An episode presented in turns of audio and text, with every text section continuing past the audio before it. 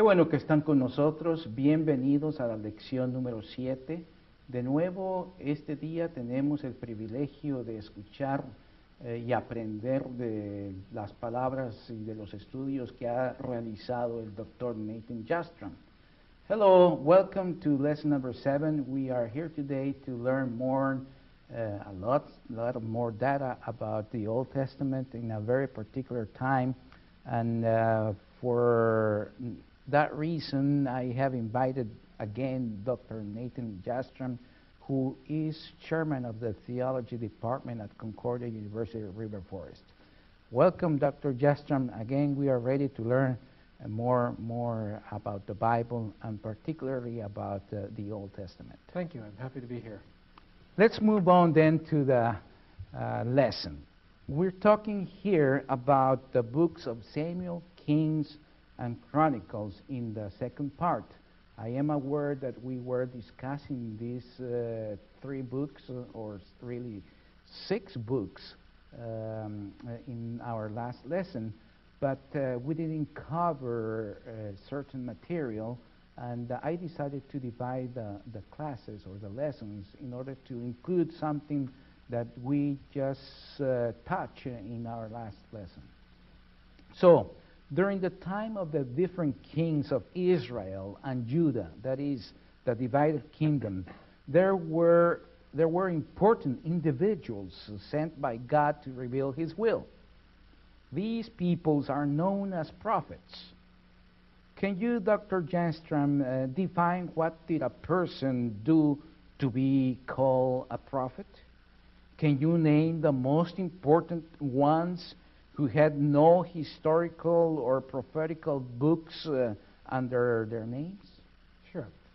Um, these prophets functioned as the mouth of God. What God wanted to speak to his kings or to his people, he would speak through his prophets. What they had to do to be called uh, as a prophet is they had to be God's choice for the job. Uh, we don't hear of any prophets preparing themselves necessarily to study for this job. Sometimes they resisted it. They said, Please don't ask me to do it. But God would say, No, I've chosen you, and you need to be my mouth to these people. So the prophets would talk to the kings, tell them whether they should fight battles. They would talk to the nation and tell them where they had sinned and where they needed to come back to God. That was their, their major job. Um, the ones that were the most important, but who did not write biblical books, are probably Nathan, um, and then we have Elijah, and Elisha's follower, Elisha, was also very important. And none of these three prophets uh, any uh, wrote wrote books that lived on in the Bible. Is there a difference between a judge and a prophet?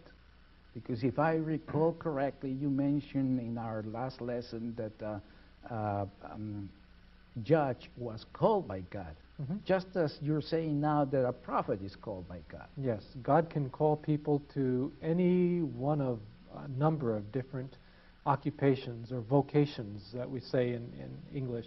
The vocations means something that God has called you to do. So some of the judges, well, all of the judges were called to lead their people in battle, and many of them were called to lead them spiritually and also judicially in, in the courts. Prophets uh, were not called to be military leaders. They, were, they did not function as kings of the nation, and they did not sit as judge. So judges have a broader office some of the judges were also prophets, but you can't say that prophets are judges. Okay, and that reminds me about what you just said about the mouth of God. Mhm. That Luther says exactly the same about the church. Yes. Today, the church is the mouth of God. Any pastor who preaches in a church today can be called a prophet if he is preaching God's word to the people. Okay, what was the historical context of the first prophet you mentioned, Nathan? Nathan was a prophet at the time of David. So the historical context at that time was this united kingdom that was becoming very strong. Uh, we learned that David conquered many of the nations around Israel. So those nations were now uh, part of Israel or under Israel's control. We also know that David was making foreign relations with Phoenicia. So it was a time of great strength, a time of uh, Israel becoming very strong in the world. Okay, so uh, God chose Nathan in this particular context to reveal his will. Uh, and what is one of the most important things that Nathan did or was involved in the history of the United Kingdom? Nathan had to go to the very strong King David. David, who was the leader of that entire area now, David, who had such a good reputation in the church, one who followed God with a life of obedience, as we learned the last time, Nathan had to go to David and tell him, David, you are a sinner and you deserve to die. This was very, very difficult to do. David, I'm sure about that. Nathan was thrilled, um, I should say maybe terrified when God called him to do exactly what you just mentioned. Yes, yes. He, he, David could have said, "Take this prophet out and cut off his head," and people would have done that. He had the power of life and death, and yet even in that case, Nathan was able to be the mouth of God and tell David that he had sinned and that he deserved to die. And because he told David that the very direct law of God, that law then changed David's heart, brought him to repentance. And David again then asked for forgiveness and became a believer. He had lost his faith for a while, but because of Nathan's word, he was brought back to faith and repentance. So God uh, uh, put Nathan or his uh, uh his all being together Yes. His act together mm-hmm. uh, to face uh, um, King David. Yes. Not an easy task. That was that was the the difficult, the most difficult thing Nathan had to do. Nathan was also involved in happier uh, announcements. He he was also involved in the announcement to David that the Messiah would come from one of David's descendants. So that was a very important covenant that God made with David through the prophet Nathan. And then uh, another important job that Nathan had was to work with Solomon to make Solomon the king over the entire nation. That was an interesting story. Um, Solomon's brother wanted to be the next king, Adonijah. And Adonijah thought that he would become king. So he had a big party. He had the commander of the army there. He had a high priest there. He had very important people gathered around. They were making a lot of noise, great party. And then David was told that Adonijah was trying to become king. So David gathered a small party together with Solomon, his son, whom he had promised would be king, and with another high priest, Zadok, and with Nathan the prophet. And when they all came together and worked together, they were able to make Solomon the next king by putting the crown on his head. So we can say that the prophets, not only Nathan, but also other prophets later on, had happy times too, as people of, of yes. God. Yes, uh, at least because uh, I'm saying this because perhaps most of the people who read uh, real quickly the Old Testament come out of that reading, oh, saying, "I wouldn't, I wouldn't like to be a prophet or prophetess." Um, I'm glad I'm living in the 20th, at the end of the 20th century, and I don't have to go through all those things. But uh, maybe we can make here a comparison uh, about uh, being a prophet, as just you just mentioned a while ago, that a pastor is really a prophet. Mm-hmm. And today, a pastor has also happy times mm-hmm. in his ministry. Yes. And uh, of course, there are some sometimes uh, difficult, difficult uh, areas in ministry in which, uh, as a called person by God, he has to face this uh, not easy situation. Yes, but even in those um, difficult times, he can derive a deep happiness from knowing that he's following the will of God, that he's doing what God wants him to do. So, yes, he has sad times, happy times, but even in the sad times, he can be confident that he's doing God's will. Well, that is that goes for Nathan and the rest of the prophets. Uh, now, there's another prophet that you mentioned, Elijah. What was the historical uh, time in which Elijah served God? Elijah came in the middle of the 800s. Nathan was right around 1000 BC, and Elijah then was 150 years later in the middle of the 800s. The major king that Elijah was with was King Ahab. So Ahab and his wife Jezebel were very, very wicked rulers in Israel. Um, Ahab's father, Omri, had started his dynasty. He made friends with the Phoenicians, and one of the ways he made friends was by marrying his son, Ahab, to the daughter of the Phoenician king, Jezebel. So those two married, and when Jezebel came into Israel, she brought with her the gods of the Phoenicians, especially Baal. So during the time of Ahab and Jezebel, the entire kingdom started to worship Baal instead of Yahweh in the Old Testament.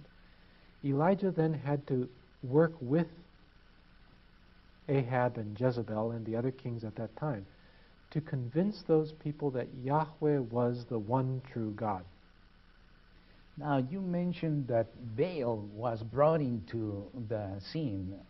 And where were the places in which Baal was worshipped?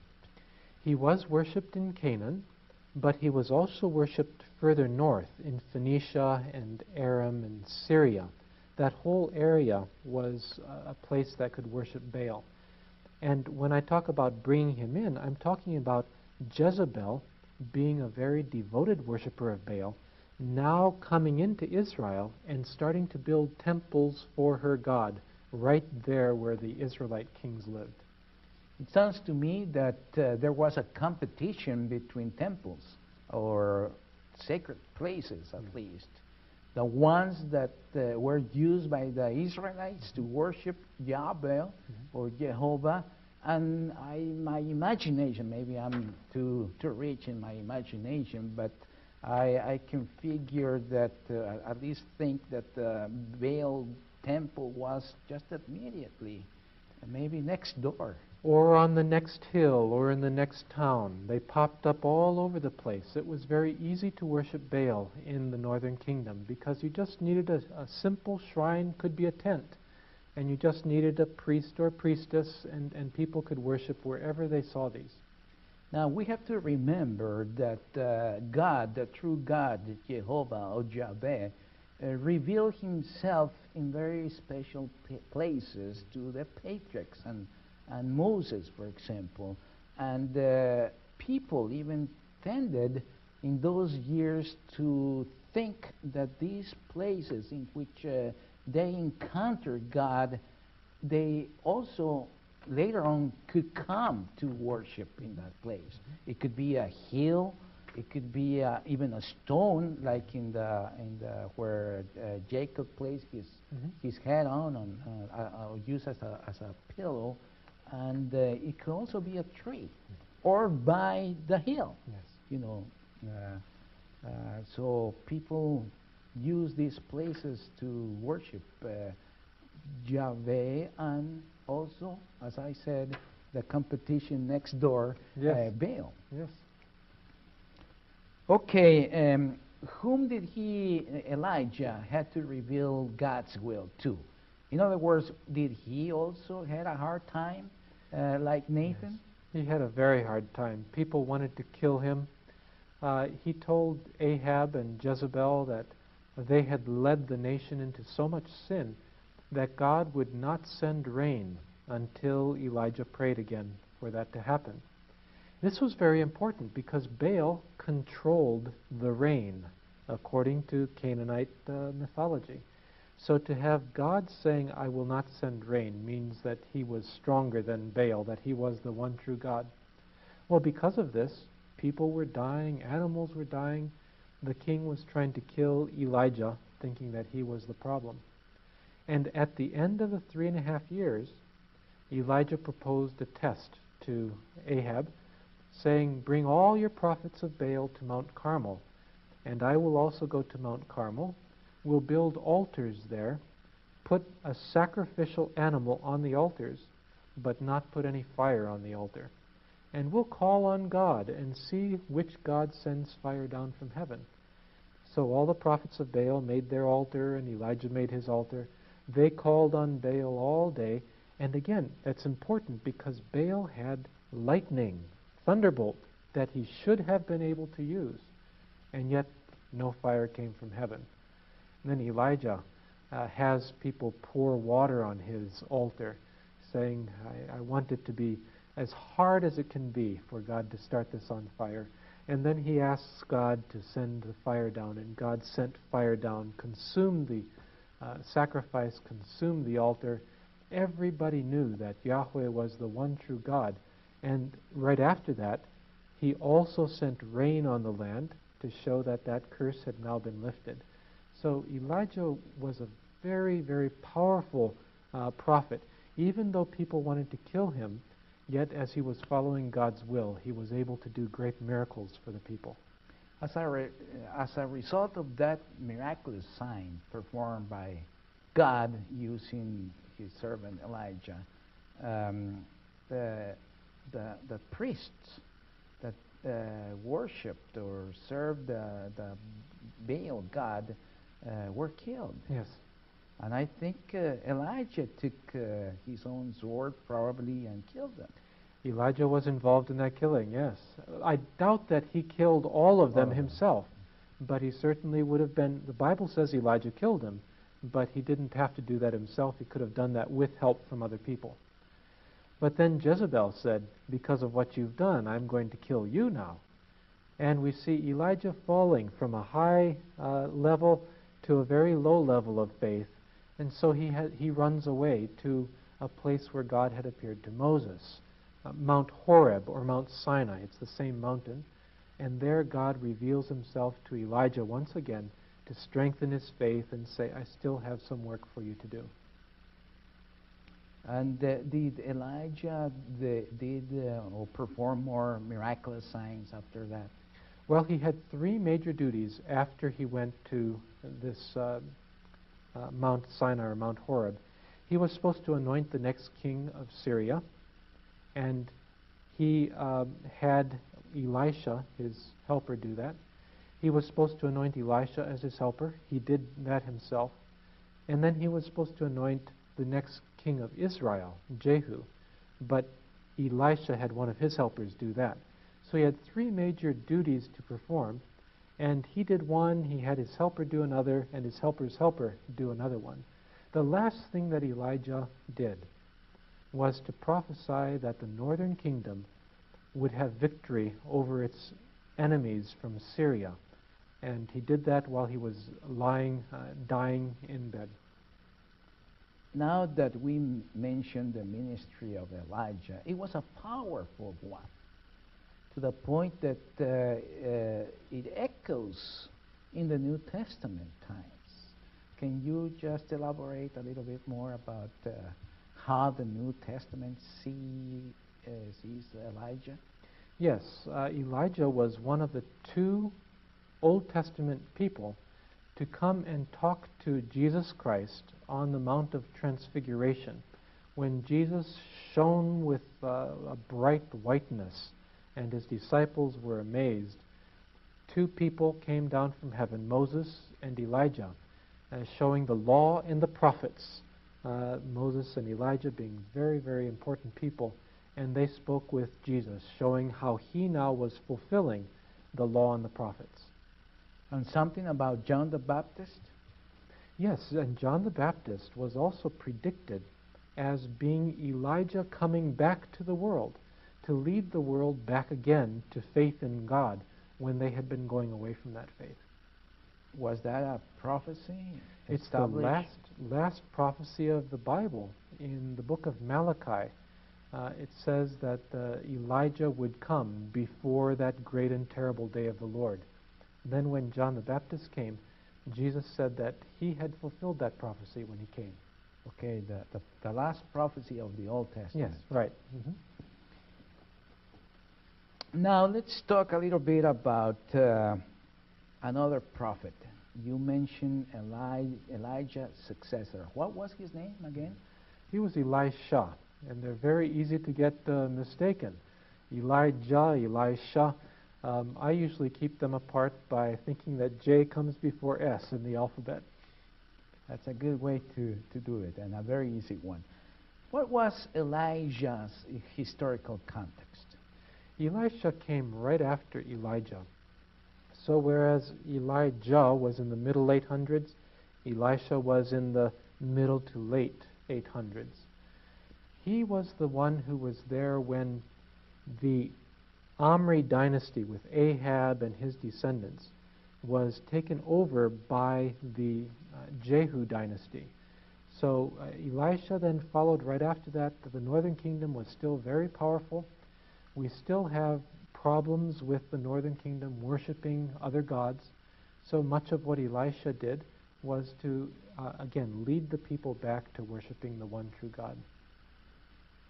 When the, we read in the Bible that about the ministers or the prophecies uh, of Elijah and Elisha, uh, we think about uh, Israel, the northern kingdom. Did they only serve in that kingdom? Or That's- their prophecies also were, so to speak, valid to the south? Well, they were valid in the south. Their major area of work was the northern kingdom. Sometimes the northern kingdom and the southern kingdom combined to fight other battles. And in those cases, the one prophet would talk about the whole battle, and that would involve both north and south. They always thought themselves about one people. Mhm. That's very important to remark uh, because when we mention the divided kingdom, there's a slight possibility to think that there were two peoples. Uh, No, but they, they were brothers. They always considered themselves one nation under God. Well, not all the time, as we have seen. Sometimes brothers fight. Um, were there any prophecies uh, pronounced by Elijah? Elijah. Elisha, yes. Elisha is known um, best for his miracles that he did with individuals rather than uh, miracles that just were for the whole nation, like Elijah working with the prophets of Baal. Elisha was more involved with individuals. So, for instance, he healed the waters at Jericho and made them so that they would be healthy to drink again. He fed a hundred people with only 20 loaves of bread, uh, reminding us of what Jesus did later on with uh, the five loaves of bread. Um, he also helped some of his students, some of his followers, when they were making a house and an axe head fell off into the Jordan River. Um, the person was very worried because he had borrowed this axe and Elisha was able to throw a stick of wood in and, and by a miracle raise that axe head from the water. Uh, Elisha was involved in curing Naaman from leprosy, having him wash in the Jordan River and becoming healthy again. He also was involved in, in uh, bringing uh, a, faithful woman, a Shunammite woman, uh, bringing a, a, a son into her life. Uh, she was able to, to have a son as a blessing from uh, Elisha. And then later that son died, and Elisha was able to raise that son back again to life. So it's a very large miracle, but it's usually directed more toward the individuals. Uh, Sometimes he would prophesy to the king about how the Syrian army was moving and help he would help the Israelites fight against the uh, Syrians. Uh, but most of his prophecies were more directed toward individuals, telling them that God is the only true God.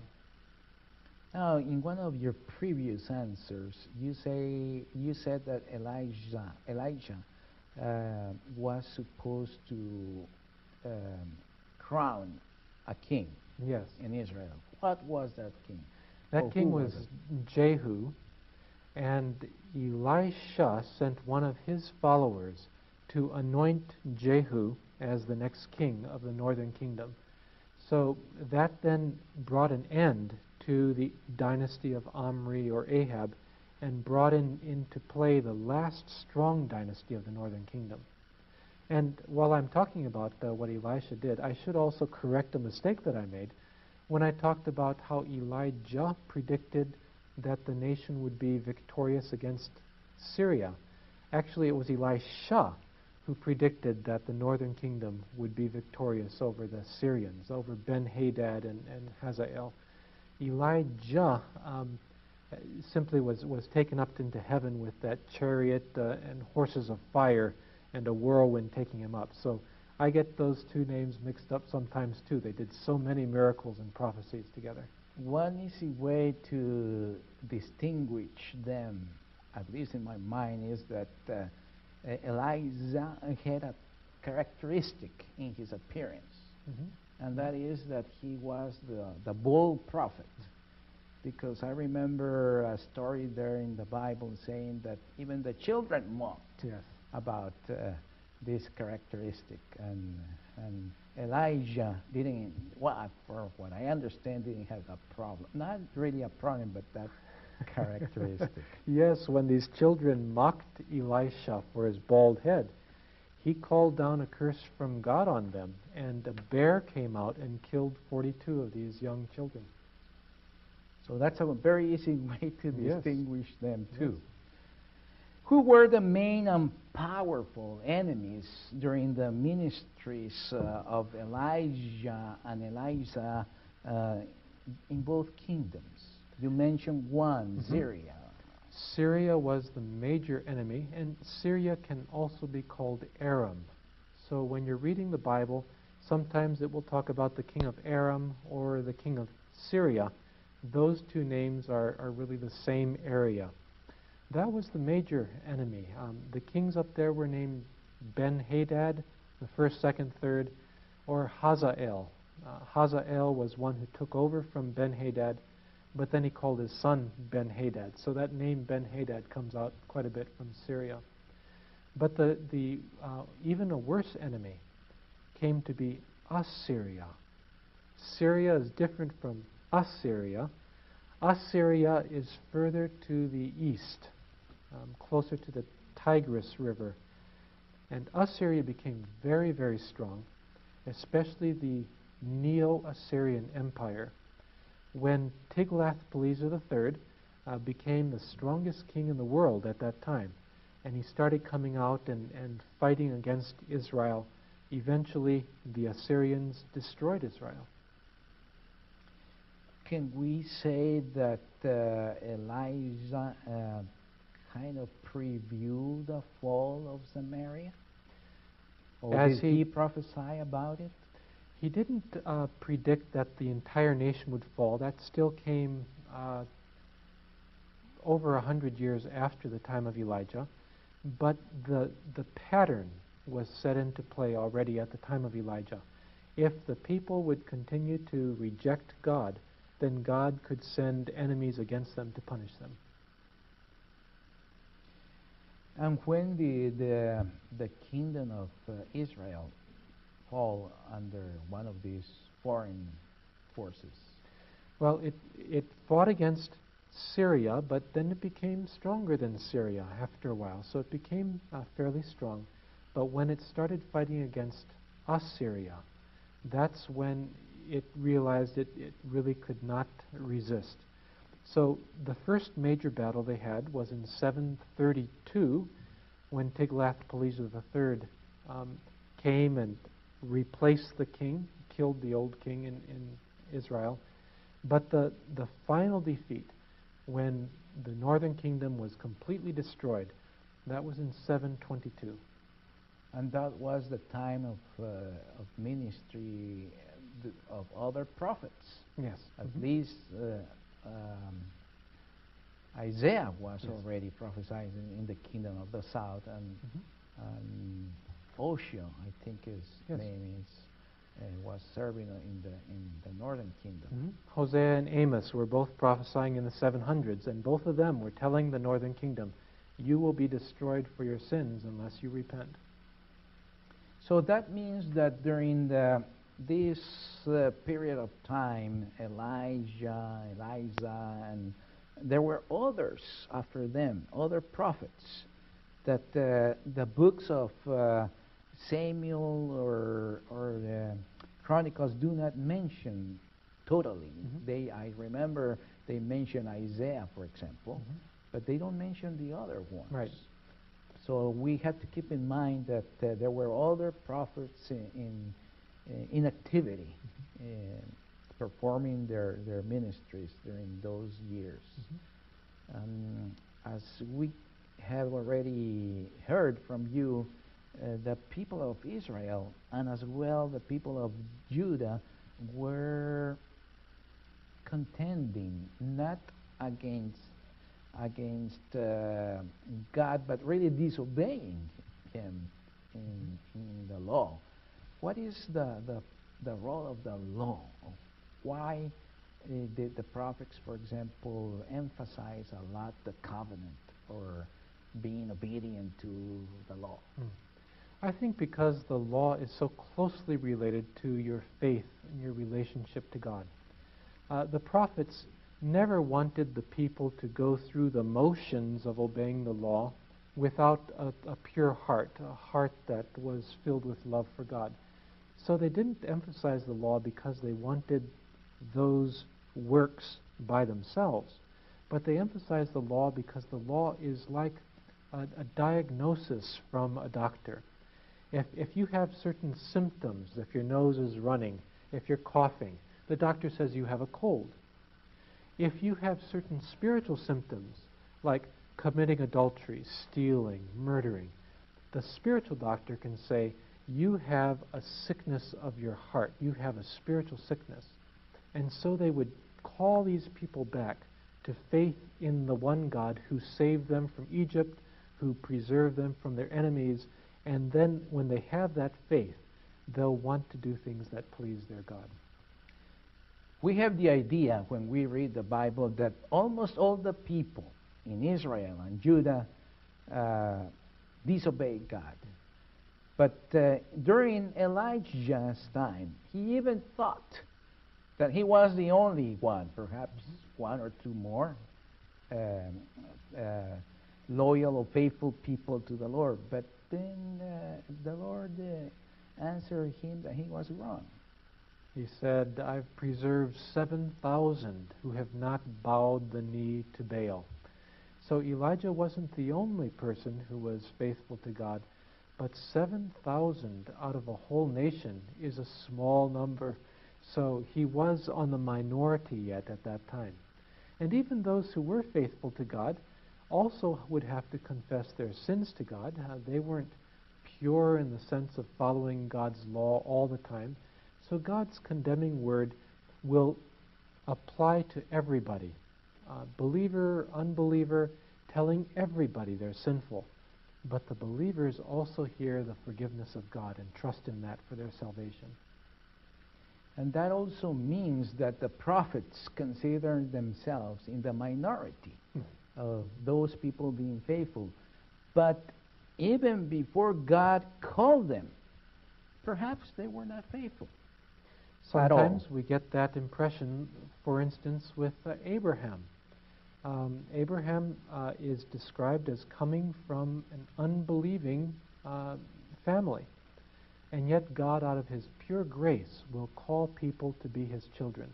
And that's why we teach salvation by grace alone.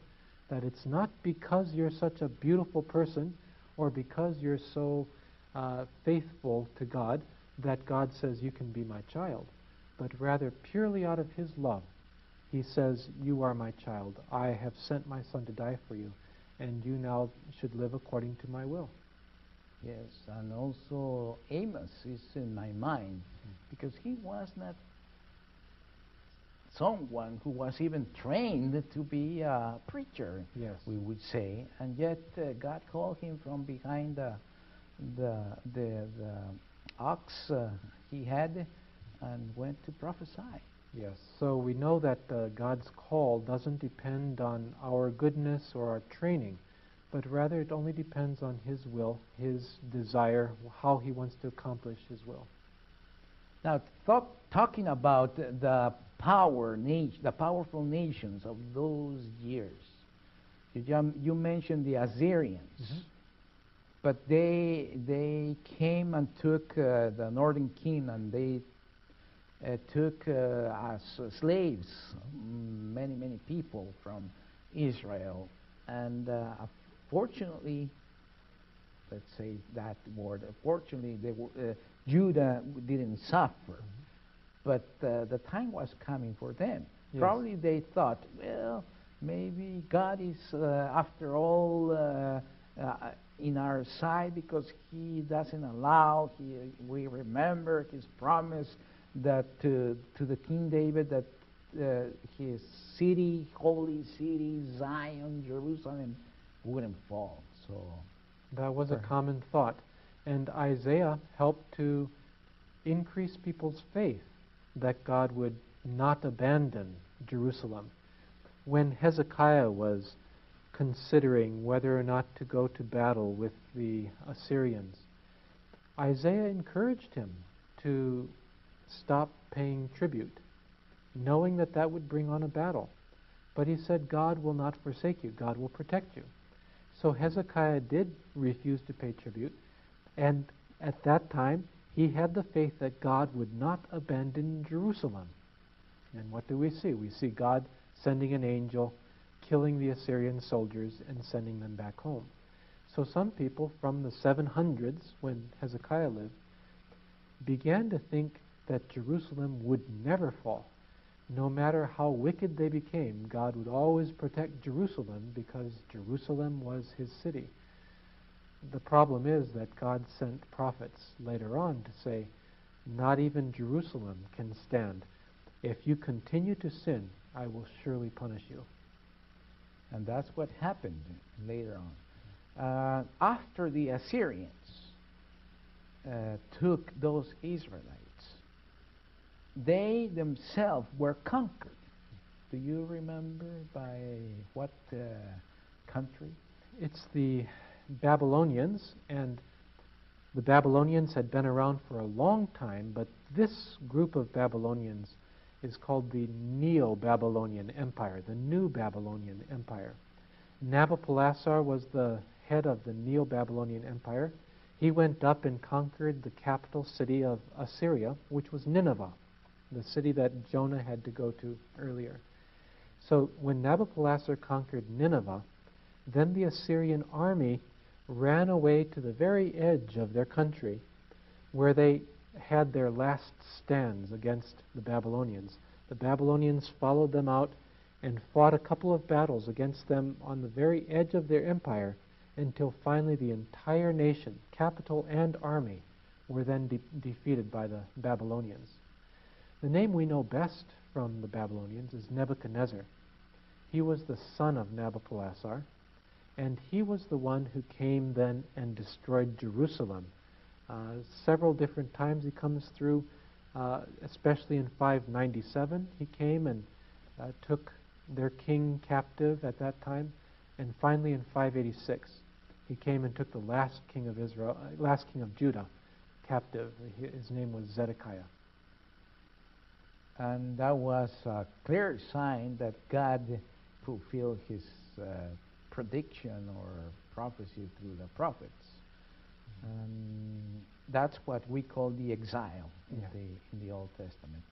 People being taken away from their native land into a foreign land to serve the foreigners as exiles or slaves. And, uh, and yet, God had a remnant.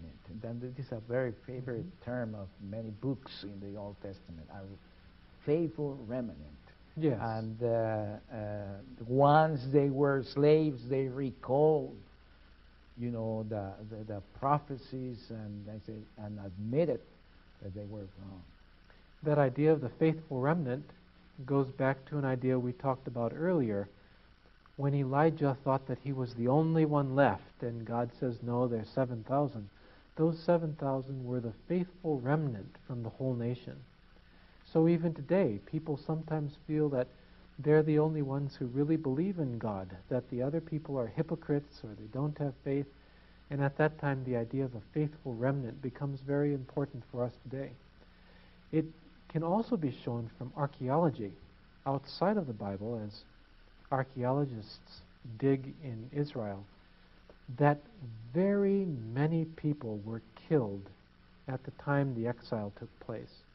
They can dig up cities and find that the population decreased dramatically. Many people were killed in battle, many people ran away to Egypt or other countries, and many people were taken into exile, into Babylonia. So it was a period that, that was terribly devastating to the nation of Israel. It finally brought the nation back to repentance. They realized that if they disobey God, then they really can expect to die. Something similar from what happened uh, with the Israelites when they went into Egypt as, as uh, people who were dependent on the Egyptians, and then they became slaves, mm-hmm. and then they claimed to God, uh, and God acted in their favor.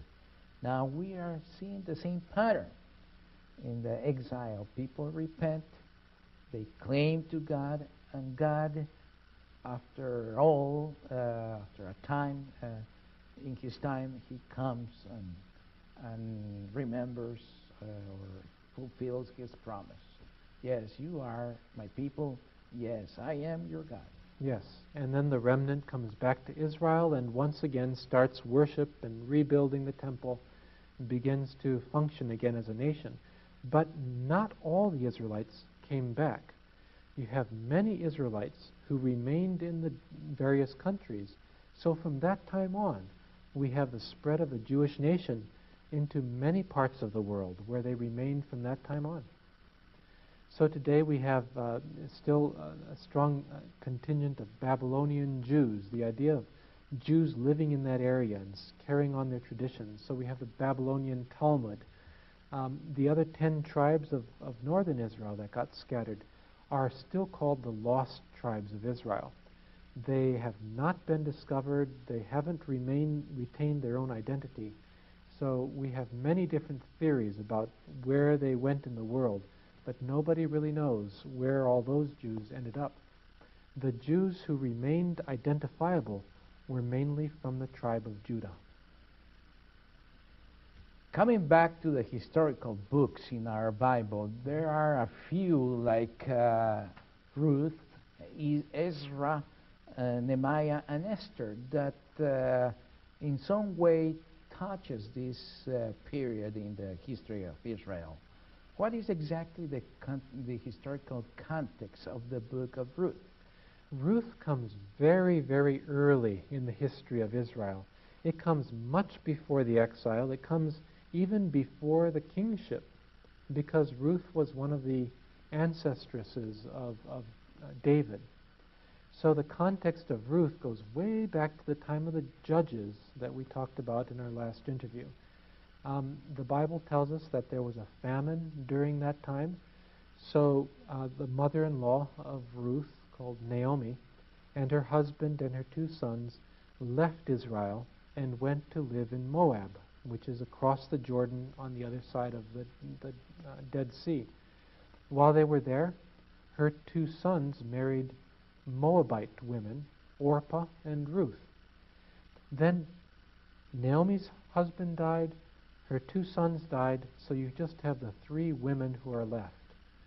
And finally, the, the mother, Naomi, decides to go back to Israel uh, both her daughters in law follow her for a ways, but then Orpah turns around and goes back. So in the end, we just have Ruth and Naomi coming back to Bethlehem to um, uh, try to survive among their own lands there. Well, Ruth then uh, becomes uh, very important in the history of Israel because one of her relatives in law, Boaz, marries her, and together they have children who then become the line of David. So Ruth from Moab becomes the ancestress of David, and that's very important to show that God's grace, His love, extends also outside the nation of Israel, also to include people from even Moab, which was an enemy of Israel. And re- remember that uh, uh, the Lord Jesus was a descendant of David. So Jesus also has some Moabite blood in him. All right, that was, as you said, before the exile, way back. But during the exile, we have another book, a female um, uh, heroine, uh, which you say, and uh, her name was uh, Esther. Can you tell us about the historical context of uh, the book of Esther? Esther? Yes. Um, to do that, let me back up a little bit in terms of the major world powers. We talked about how the Assyrians were very strong and they destroyed the northern kingdom. Then, how the Babylonians took over Assyria and destroyed the southern kingdom. Well, the nation that destroyed the Babylonians was the Medo Persian Empire. Normally, people just speak about the Persians because those two countries were combined. The Medo Persian Empire began with Cyrus the Great. He was a, a, marvelous leader who allowed exiles to return back to their homes and to build altars and temples to their own gods. He also allowed the Israelites to go back to Jerusalem. Anyone who wanted to could go back and rebuild the temple and rebuild the city. That happened in, in 538 when he gave that decree. Cyrus then was followed by Cambyses, followed by Darius the Great, and then we come to the time of Esther. Darius's son Xerxes was the ruler of Persia, and his wife Vashti wouldn't appear to show off her beauty before his large party, so he deposed Vashti from being queen, started a search with all the beautiful women in his kingdom to see who could be his next wife. Esther, a Jewish woman, was chosen to be his next wife, and that's how she becomes so important in the history of the Israelites. Now, you mentioned uh, a Jewish woman. That's a term that we have not used at the, uh, until this point in our course. Uh, is there a difference between Jewish, Jewish or Israelite, or Well, the terms we- are sometimes used to mean the same thing, sometimes they're used to mean something different. Um, if you want to distinguish between the Israelites and the people of Judah, then Israelite means northern kingdom. But many people today use the word Israelite to talk about anybody who is descended from Abraham. And it's, it's um, uh, common to talk about Jews, which comes from Judah, Judah leading to Jew. It's common to use that term about any person also descended from Abraham. so for the people of God, we sometimes refer uh, or use the term Israel Yes. as a whole, and then uh, sometimes we, we we call them Judea. Yes, could be. And today, modern um, Jews who live in Israel are not called Israelites, but they're called Israelis. So there's a very subtle difference. Israelis are modern Jews, Israelites are ancient Jews who lived way back in the times we're talking about. All right. Let's move on in the history of the people of God. After the exile and after Xerxes took over uh, the, in the Persian kingdom, he had a policy uh, to let all those enslaved peoples go back to their homes, to, uh, to their native lands the Jewish people were one of those those uh, enslaved uh, peoples that used to live in, in Babylonia and Persia. So he allowed some people to return, and still he kept some uh, for himself. Now, what, what is the continuation of the people of God in, in this time? Well, all right, let's, let's go through the individual rulers and, and how they allowed the Jews to go back. First, we have Cyrus saying anybody who, who wants to can go back, and many people did go back under Zerubbabel and Joshua as their leaders. Then we have Darius, who also said anybody who wants to go back can go back, and please get that temple rebuilt. Because the Jews had started to rebuild the temple when Cyrus told them that they could, but they were prevented from rebuilding that temple. Their enemies in the nations close by, especially the people from Ammon, the people from Samaria, told them that they had to stop. So they stopped under Cyrus. Darius again searched the records and he said they should be sure to rebuild that temple. So they did get the temple built in 516. But then his son Xerxes, who was the husband of Esther, did not allow the Jews to rebuild their city, Jerusalem. When people complained to him, he agreed that the Jews could cause problems and uh, didn't allow them to rebuild their city. His son, Artaxerxes, also forbade the people to rebuild Jerusalem until partway through his reign when he changed his mind. When he changed his mind, he allowed Ezra the Jew to go back, and also later he sent Nehemiah, his cupbearer, to go back. Those two were able to work and reform the nation religiously, and also then build the wall, uh, reform it politically under Nehemiah. So Ezra's time uh, was uh, a time of excitement for the, all those people of uh, Judah and Israel to yes. come back to their native land, to yes. Canaan. They were excited, and Ezra had powers that were very unusual.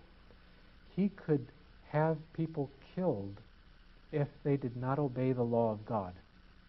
Normally, foreign kings don't give that type of power to nations they conquer. But Artaxerxes gave Ezra the power to put to death people who didn't follow the law of God. So when Ezra found that many people were uh, intermarrying with nations that were forbidden, Ezra told them they couldn't do that, and they all quit and, and they actually divorced their illegitimate wives. So Ezra was, uh, in fact, in, or de facto, the ruler. He was the ruler, but he was ruling by God's law, so it was again more like a theocracy than uh, like a what we would call a monarchy or a democracy.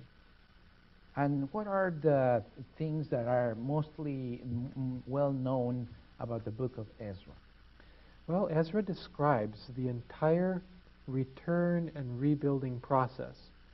And one of the reasons Ezra can be confusing is that it describes these things by topic not by chronology, not by, by time. So, especially in Ezra chapter 4, you can get very confused about who was reigning and who died and when the temple was rebuilt, when the wall was rebuilt, when kings were saying you must not rebuild. Um, if you go through, it's easy to get mixed up and think that maybe the wall was rebuilt under Darius, or maybe Xerxes allowed um, people to be rebuilding Jerusalem. And now you talk you talked about uh, uh, the other uh, people who went later on yes. under Nehemiah. Mm-hmm. What was Nehemiah's uh, office before in the in Persia? You said Nehemiah was a cupbearer, so he would bring the cup of wine to the king whenever the king was eating and drinking. This turns out to be a very important position. In fact, if the king died, the next person in line was the king's son to be the next king. But if the king died and his son died, the next person was the cupbearer. You had to be very trusted to be a cupbearer because the best way to kill a king was to poison his wine. So the cupbearer would take a little sip, and if he wasn't affected, then he would give it to the king. Now, if you could trust the cupbearer, you would trust him with your life. If you could not trust the cupbearer, he could introduce poison and then kill the king. So he was the cupbearer, and he was sent back then as the the governmental ruler. The, the, he would be the governor of Jerusalem to rebuild the city walls. Now, did uh, Nehemiah and Ezra met? Yes. When Nehemiah had built the wall, he asked Ezra to read the law of God so everyone would know what God's law said. And then they would explain what that law said, and both Ezra and Nehemiah would try to help the people follow that law. Nehemiah, for instance, um, was very upset that people were not resting on the Sabbath. So when merchants would come to sell their goods, he would say, If you come again the next Sabbath, I'll kill you. and they quit coming to sell on the Sabbath. He was very upset that people were charging high interest on their loans. So he said, Don't do this. This is wrong. Let them go free, forgive their debts. We don't want slaves and debts in Israel. And that's what happened. He was able then also to work with people who were getting um, into wrong marriages. And he got them all to promise that they would not have marriages like that, that God did not approve of. So they rebuilt the temple. The temple, and the had, city. the temple had been rebuilt before Ezra and Nehemiah came back. The temple was rebuilt in 516 under Darius the Great. The city, was, the city wall was rebuilt in 458.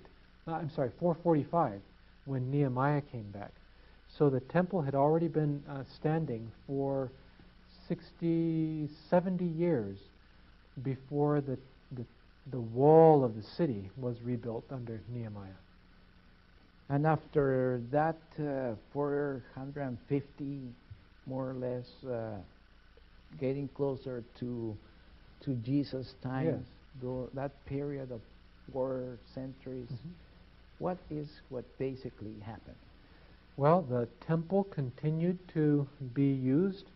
Later on, Herod the Great made it look more magnificent, but it's still the second temple. They don't call it the third temple. He just made it look uh, more magnificent. The city wall that had been put in place was strengthened and enlarged as we get closer to the time of Christ. Um, so the city wall, the, the temple were still being used, and the nation then went through different periods of foreign rulers. After the Persians came the Greeks with Alexander the Great. After the Greeks divided the kingdom, then we have the uh, Maccabean revolt, where the Jews themselves uh, regained some power. But then after the Maccabean revolt, we have the Romans coming in. And the Romans then were the major power at the time Jesus was born. Very good. Uh, so we can say that uh, after the exile, as they resettled in in Palestine or Canaan, the former Canaan, we don't we no longer talk about a divided kingdom. No. We just talk about one unified people. Yes, and that would be larger or smaller depending on the strength of the rulers at that time. Very good. So we have learned lots uh, again, and we have covered a lot of ground again as our as in our last lesson. And uh, I hope uh, that our students have learned, or at least begin to see some distinctions from themselves about uh, Israel, Judah, about uh, Elijah and Elijah, and so on. Thank you very much. Anything else that you want to add uh, for our students? I think this uh, history of Israel serves as a great example of how God is faithful to his people. Even when they commit sins and must be disciplined, yet he disciplines them like a father, always wanting to bring them back in forgiveness and love. And that is really the story of love uh, by, for, by our God. Thank you very much uh, again, and uh, we'll see you next.